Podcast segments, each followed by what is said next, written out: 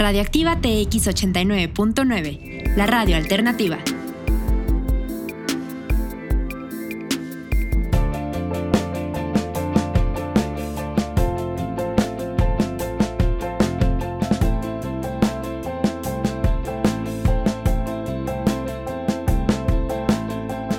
Hola, has llegado a En la punta de la lengua. Un poco de lo que está en boca de todos. Entrevistas, cultura, comentarios, opinión, en total libertad. Con Cristina Michaus e invitados.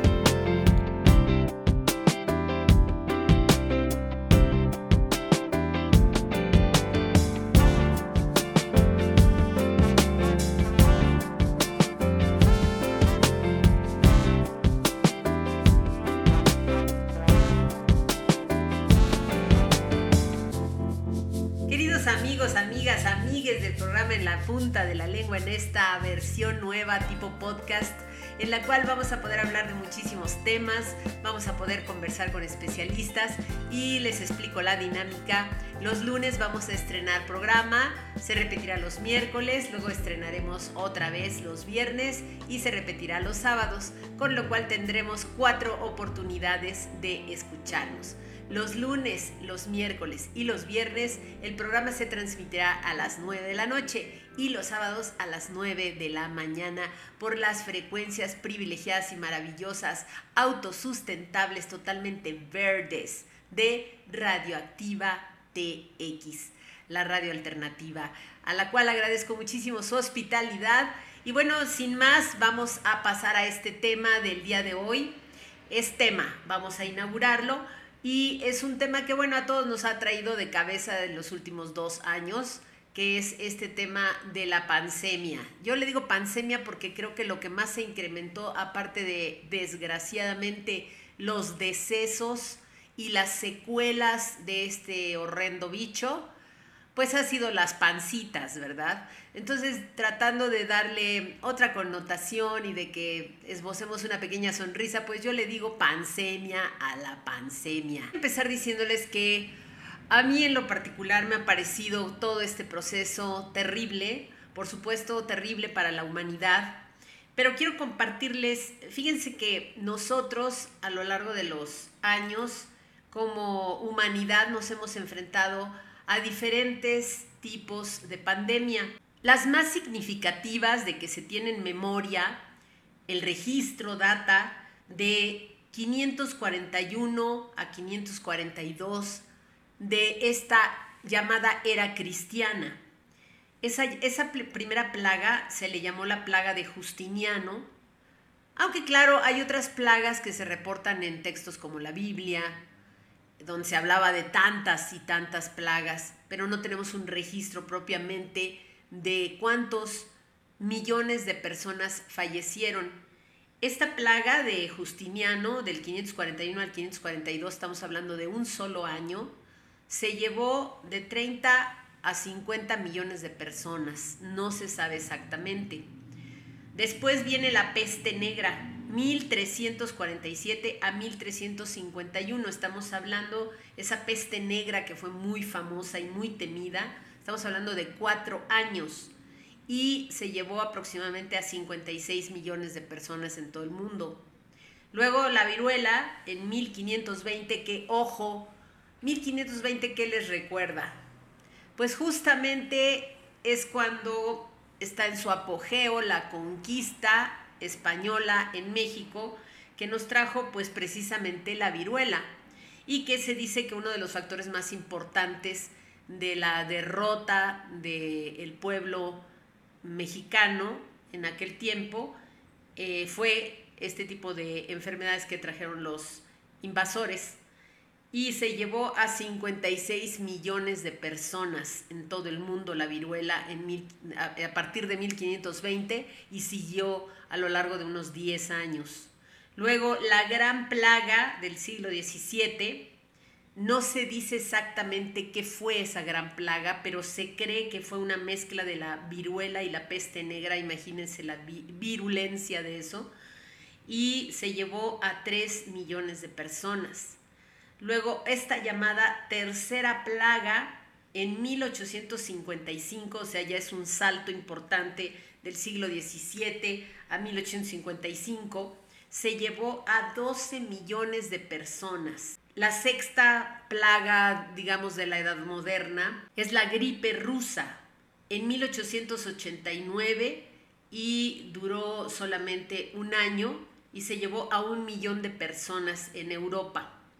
Después viene la gripe española, esa fue una verdadera plaga a nivel mundial, fue de 1918 a 1919, tan solo un año, y se llevó entre 70 y 100 millones de personas. No se tiene claro el dato de la gripe española, fíjense qué terrible. En este registro, la gripe asiática, que fue de 1957 a 1958, se llevó un millón de personas.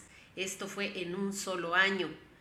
La gripe de Hong Kong, que ocupa el lugar número 9 en, esta, en este top 10 de plagas a nivel mundial, se llevó de 1968 a 1970, en dos años, a un millón de personas en Asia principalmente. La gran virulencia que vivimos y padecemos hasta nuestros días se registra el VIH-Sida. 1981 hasta nuestros tiempos, con 25 a 35 millones de personas fallecidas debido a este síndrome. Ahora, las cifras que tenemos al día de hoy por esta cosa espantosa que es, el COVID, a ver si les cabe este número en la cabeza. De una población de 7.900 millones de personas en todo el mundo, espero que que puedan imaginar esto. Ahí están todos los chinos, todos los rusos, todos los estadounidenses, todos los canadienses, o sea, todos estamos en este número de 7.900 millones de personas poblando la Tierra. Pues resulta que han sido contagiados 205 millones 338 mil 150 contagiados de este terrible COVID del SARS-CoV-2. De estos 205.338.158 contagiados a nivel mundial, han fallecido desgraciadamente hasta el día de ayer 4.333.100 personas. Ojo porque esta cifra apenas empieza a equipararse, a igualarse con la cifra de los vacunados. 4.428 millones 168.759 vacunados llevamos. O sea que de los 7.900 millones de personas que somos en el mundo, nos andan faltando 3.471 millones 831.241 dosis para poder tener a toda la población del planeta Tierra vacunada. ¿Cuál es la idea de que todos, de que todos pudiéramos estar vacunados?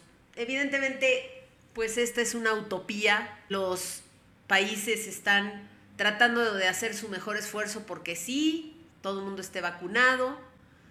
En las Naciones Unidas, en la Organización Mundial de la Salud, estimaban, fíjense qué, qué terrible, hace un año, exactamente en junio del año pasado, del 2020, la Organización Mundial de la Salud desestimaba que se pudieran presentar variantes del virus más letales y creían que el esfuerzo por vacunar a la gente podría neutralizar esta terrible pandemia. Resulta que no ha sido así. Actualmente ya, y yo vean que les estoy hablando con cifras, ¿de dónde saqué estas cifras? Pues de la página de la Organización Mundial de la Salud, pero también de la Organización Médica Internacional de Médicos de Cabecera, que es una organización independiente de médicos que han estado haciendo su propio levantamiento de cifras. Así que no es precisamente algo que me esté sacando de la manga, sino que está, ustedes pueden encontrarlo en las redes sociales. Y fíjense qué curioso, en 2019, es decir, antes de que apareciera este terrible virus, y las causas principales de defunción en el mundo en el 2019 eran Enfermedades no transmisibles. Cardiopatía isquémica, en primer lugar. Ahorita les voy a decir qué cosa es eso. Accidente cerebrovascular, en segundo lugar. En el número 3, enfermedad pulmonar obstructiva crónica. 4. Infecciones de las vías respiratorias inferiores. 5. Afecciones neonatales. 6. Cáncer de tráquea, bronquios y pulmón. 7. Alzheimer y otras demencias. 8. Enfermedades diarreicas. 9. Diabetes mellitus. Y al final las nefropatías. De estas vemos que las no transmisibles, es decir, no contagiosas como estamos viendo que es el famoso SARS-CoV-2, pues son siete de ellas. Las únicas que sí, sí, eran transmisibles, evidentemente, pues eran las infecciones de las vías respiratorias inferiores, las afecciones neonatales y las enfermedades diarreicas. Ya esto de la trombosis de arteria, esto de las enfermedades cardiopatías isquémicas, ya eran una de las principales, bueno, más bien la principal causa a nivel mundial de muertes. Es decir, muy probablemente ir a vacunarte, el ponerte la vacuna, no es necesariamente causa de que te vaya a venir una trombosis, no necesariamente. Lo que sí puede suceder es que ya tuvieras esta precondición antes y entonces sí, ojo, te puede llegar a pasar algo. Pero realmente la vacuna no tiene la culpa, más bien tus taquitos y tus carnitas, tus calditos grasosos y sobre todo tus panquecitos de la tienda embolsados y asquerosos, esos son más problemáticos, más letales que las mismas vacunas. En un aumento de las cifras del colesterol total, el llamado colesterol malo, disminución de los valores del colesterol bueno. Ojo, ¿a poco no sabían esto? ¿Sí sabían o no sabían? Que hay colesterol malo y colesterol bueno. Pues sí, lo hay. De hecho, se ha desatanizado, porque se tenía muy satanizado, al pobre amigo huevo. El huevo, digo, perdón, el producto de gallina se tenía muy satanizado y se decía, ay, no, no, no, no, por favor, yo tengo que dejar el huevo porque el huevo me está causando, ay, no, no, no, no, que se me aumente el colesterol. Y resulta que no, no tenía la culpa el huevo, sino todo aquello con lo que lo hacemos compadre, ¿no? La grasita alrededor, que no necesariamente te la tienes que consumir junto con el huevo, ¿verdad?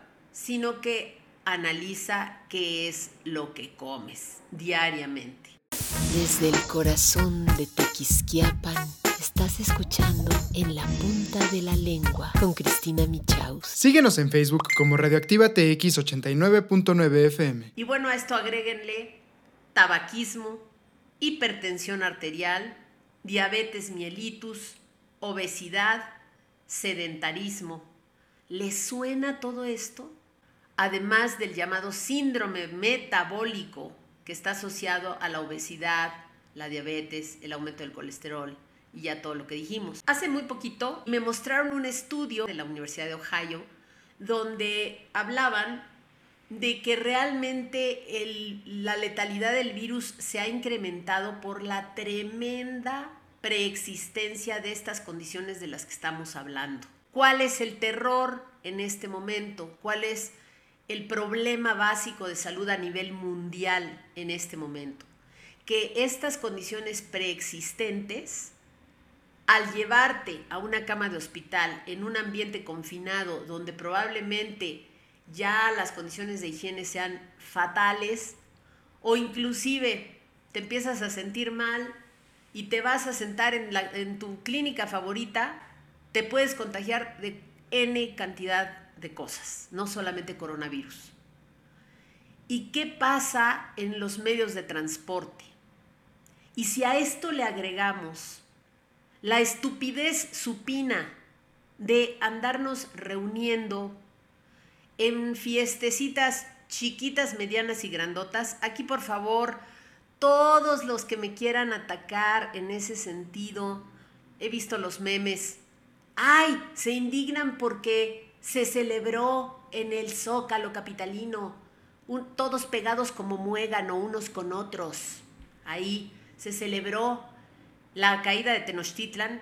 Nos reunimos ese día para celebrar la gran caída en enfermedad y la gran caída en semáforo rojo nuevamente y la gran caída de nuestra salud y de nuestro sistema de salud. A eso se reunieron esas personas que se, fueron a, a poner ahí en la plancha del Zócalo. También otros irresponsables hicieron un festival en una playa en el norte de la República. Reuniones y más reuniones de familiones, en los cuales ya después de tres, cuatro cervecitas, se nos olvidó que estamos en pandemia y ahí vamos y abrazamos a la abuelita, ahí vamos y le damos unos besucones a los bebés recién nacidos. Tremendas cifras que nos delatan. Recuento muy mal hecho, pero un recuento al final. Casi 400 mil muertos por COVID en nuestro país. ¿Podría alguien, si nos estuviera viendo desde Marte, pensar, ah caray, como que estos mexicanos viven en la bipolaridad, viven en la contradicción, viven en el absurdo. ¿Cómo es posible que de arriba de tus autoridades tengan este cantinfleo mental de política pública y hagan este manejo tan verdaderamente atroz de la pandemia?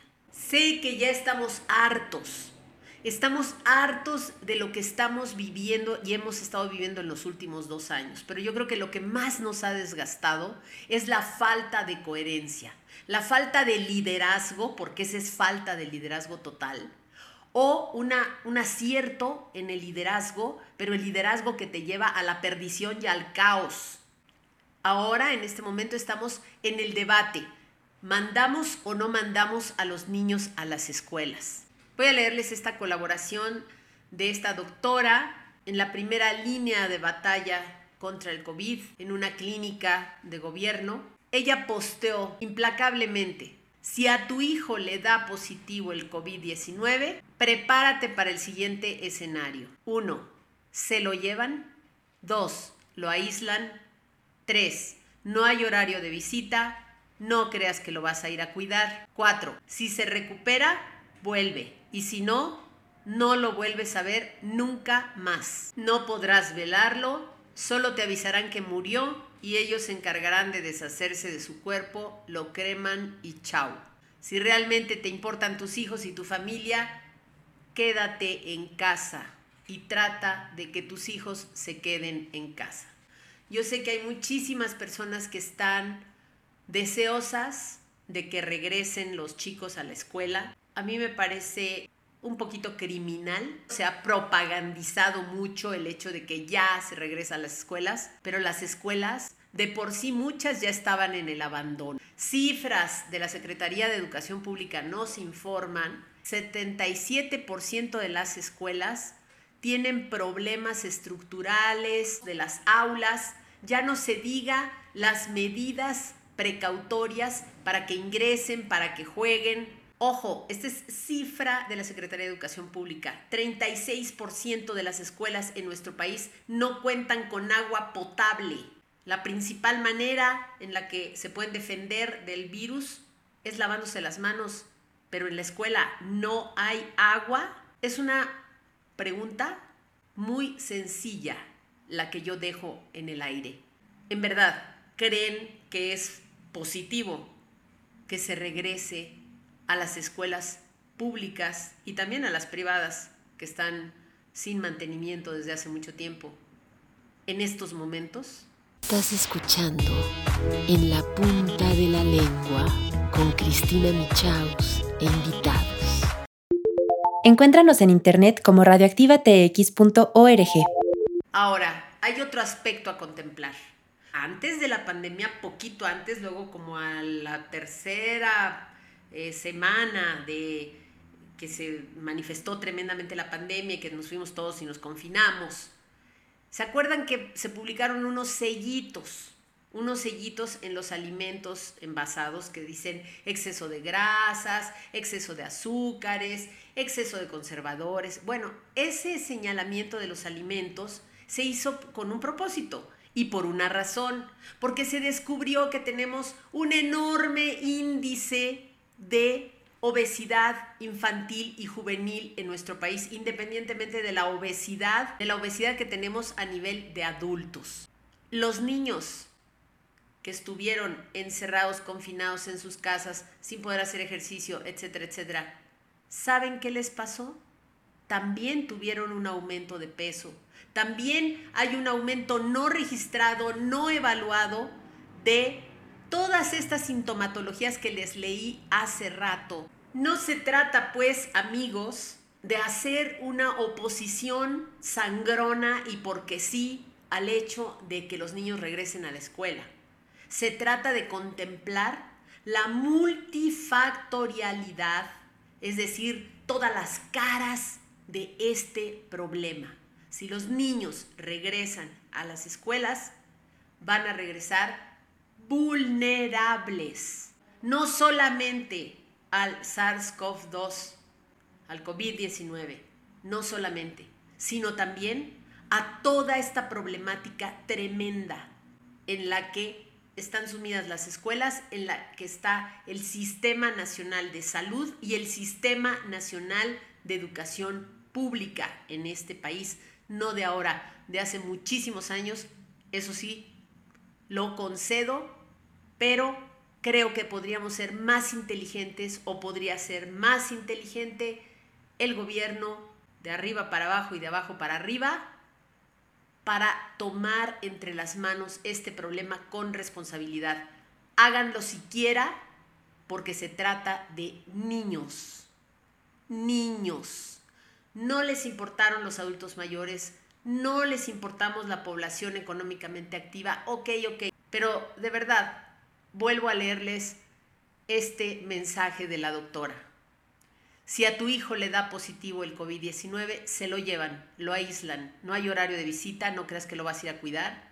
Si se recupera, vuelve. Y si no, no lo vuelves a ver nunca más.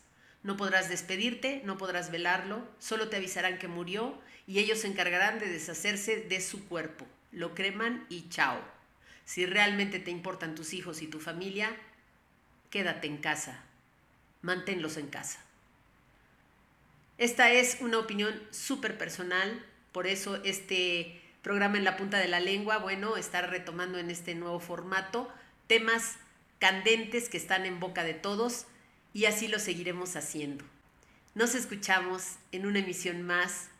Recuerden ahora, salimos los lunes, se repite el miércoles, salimos o estrenamos programa los viernes que por cierto los viernes va a ser después de pláticas en el sofá y después poquito de música y luego entramos a las 9 de la noche. Así que ya lo saben, lunes, miércoles, viernes a las 9 de la noche y los sábados se repite el programa del viernes a las 9 de la mañana. Así que, queridos amigos, un placer, un gusto y espero que todos estos conceptos, estos, les di muchísimos números, muchísimas cifras, muchísima información, espero que queden girando en su cabecita y que hagan una buena reflexión. Porque al final la libertad de decidir depende de la calidad de información que manejes. Les envío un cordialísimo saludo, deseo para todas sus familias todo género de salud, sobre todo para los más pequeños, no seamos incoherentes, corresponsabilidad. Muchas gracias.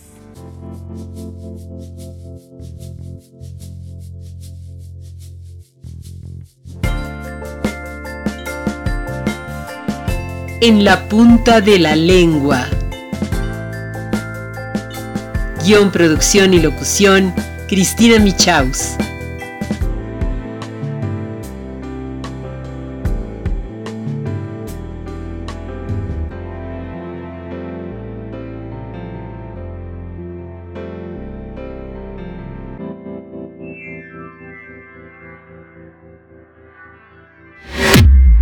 Radioactiva TX 89.9, la radio alternativa.